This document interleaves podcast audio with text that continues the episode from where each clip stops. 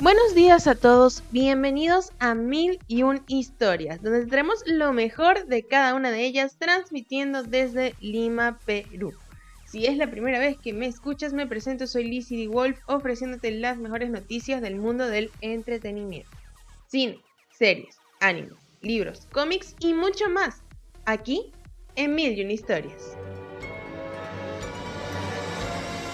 Comenzamos el día de hoy con miércoles de juegos. Hoy vamos a estar hablando de todo lo que es videojuegos, juegos de mesa, juegos para celular, las noticias más relevantes al respecto.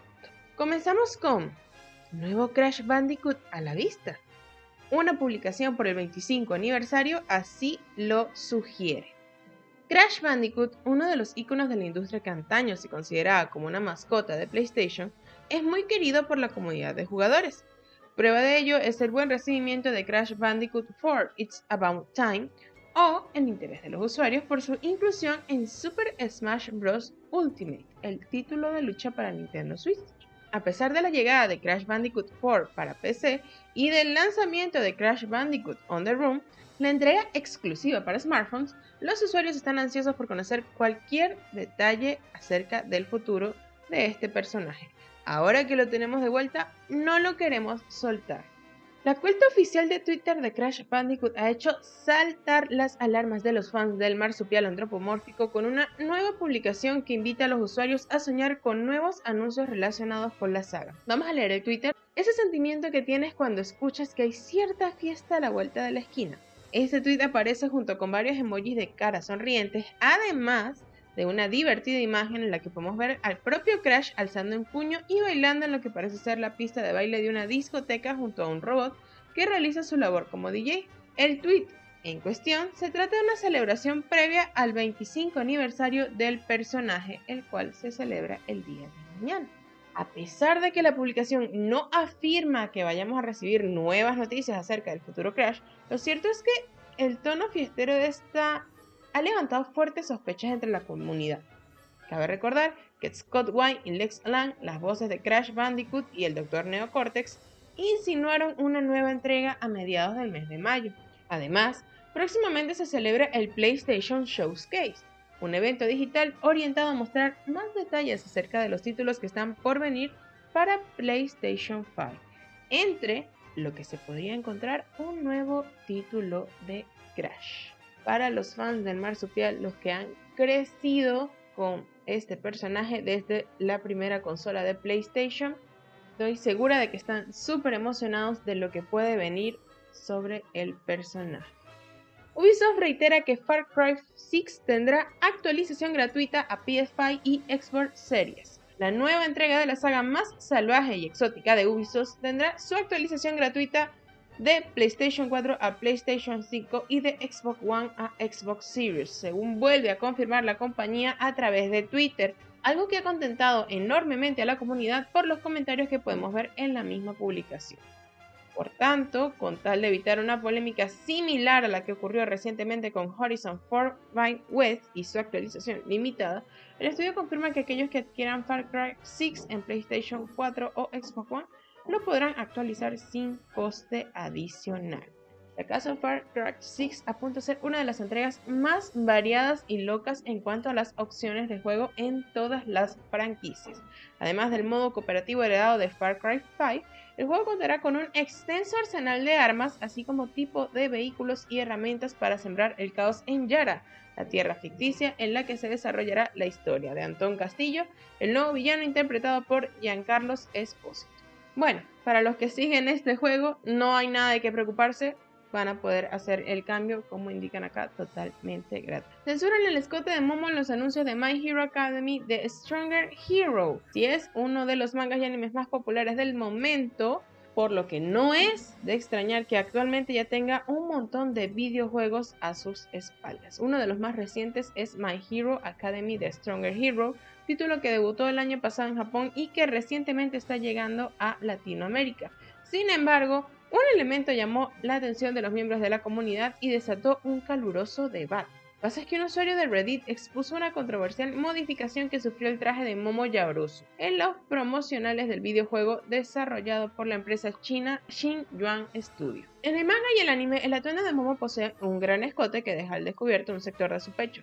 Sin embargo, en los promocionales del juego podemos observar que la apertura fue retirada y además hay una pequeña disminución en el tamaño de su busto. Eso sí, no se asusten, esta modificación solo está presente en los anuncios. De esta manera, el traje original de Momo aparece sin cambios dentro del videojuego. Algunos usuarios teorizan que esto es una medida para evitar controversias en países como China o que simplemente el artista responsable de la ilustración se basó en el atuendo del personaje que aparece en una obra de teatro japonesa, donde sí, el busto es menor y está cerrado el traje. Así que no se preocupen, no se asusten, por si acaso llegan a ver estos retelling, el personaje va a mantenerse exactamente igual en los videojuegos, sobre todo porque es necesario la apertura debido a su queer.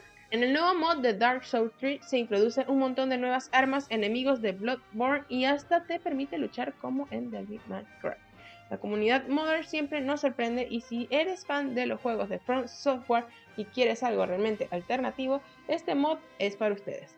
Call of the Abyss es un nuevo mod de Dark Souls 3 que ya está disponible en fase alfa e introduce cientos de nuevas armas, incluyendo algunas trucadas, enemigos de Bloodborne y nuevas animaciones para el combate cuerpo a cuerpo. En los casi 15 GB que ocupa Call of Abyss encontrarás un juego casi totalmente nuevo, que promete ser incluso más oscuro que el original. Es tal la cantidad de novedades que introduce el mod que incluso abruma porque uno no sabe por dónde empezar. Si ya lo descargaste, ten en cuenta que es una versión temprana y los errores y los bugs pueden aparecer con facilidad, pero probablemente valga por completo la pena disfrutar de esta nueva modalidad más oscura de Dark Souls.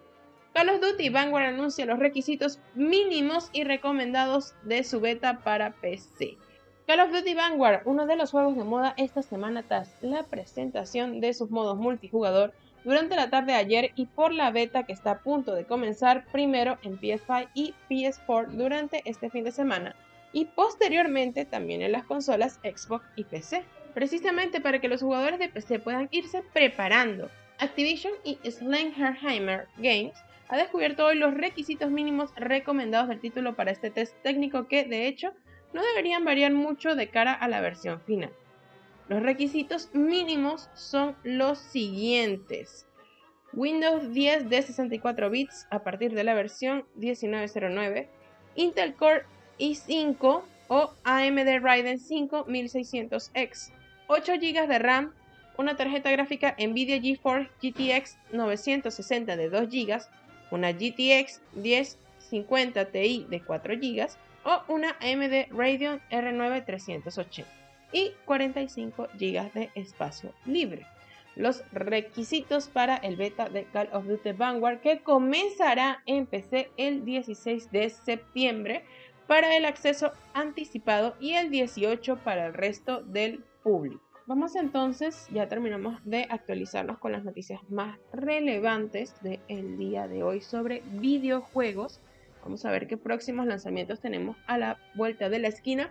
Bus Simulator 21 para PC y PlayStation 4, que es un juego de simulación.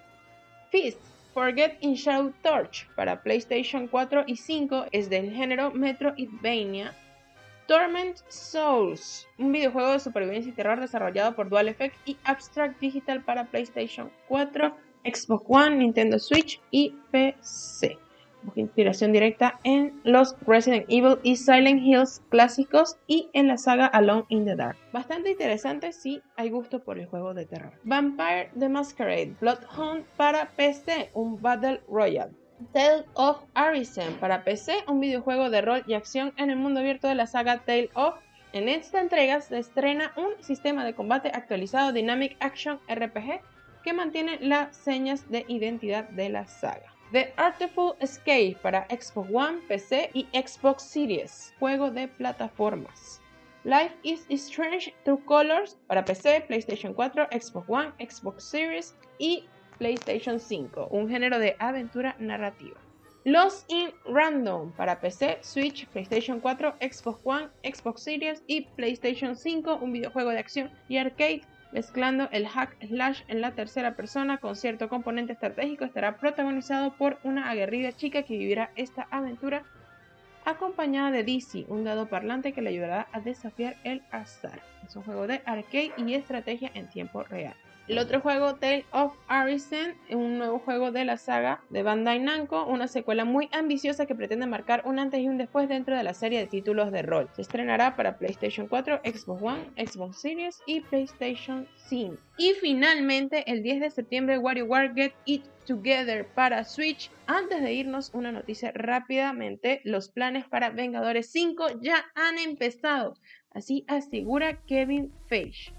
Quizás aún es pronto para hablar de lo que podemos esperar de la nueva fase de Marvel, pero Kevin Feige ha declarado recientemente en una entrevista de Colliger que ya está trabajando para construir una nueva saga. Vamos a leer lo que dijo en la entrevista Queremos que haya una cantidad razonable de tiempo desde Endgame hasta que comencemos la nueva saga, la cual ya está en camino y ha comenzado. Luego necesitas algo de tiempo, como hicimos en la fase 1, para construir la saga antes de empezar a juntar a todo el mundo. La verdad es que no hace falta ser muy avispado para darse cuenta de ello. Entre las series y películas estrenadas en los últimos meses ya hemos visto un puñado de confirmaciones o pistas para la fase 4 de Marvel. Así que nada, ya comenzamos fase nueva, fase, fase 4 ¿Qué esperamos para esta nueva fase? Lo sabremos poco a poco. Obviamente ya tenemos un par de indicios como Falcon y el Soldado de Invierno, como Viuda Negra o como el recientemente Shang-Chi, el último estreno de Marvel con eso terminamos el día de hoy.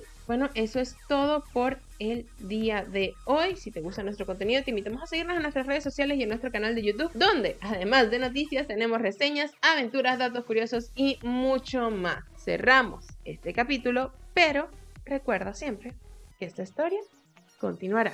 Hasta pronto.